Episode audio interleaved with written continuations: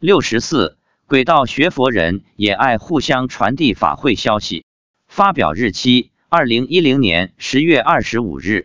八月八日，登完山后回家时，我问妻子：“今天来了多少众生？”妻子说：“四万。”我问：“有动物吗？”他说：“有一万一千多动物。”我说：“怎么会来这么多？”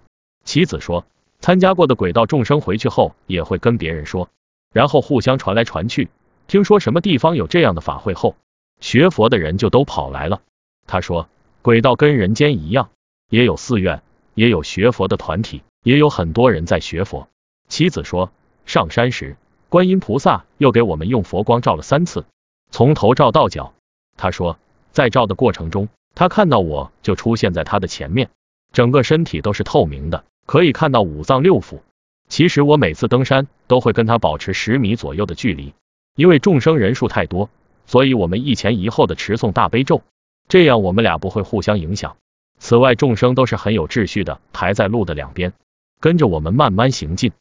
除了佛祖、观世音菩萨为众生放光摄受外，我的佛珠也放光摄受着众生，照遍整个山头。从昨天观世音菩萨给我们单独放光摄受开始，我们的修学层次又上了一个新的台阶。明天将写一篇恶鬼附体和吸血的见闻。敬请期待。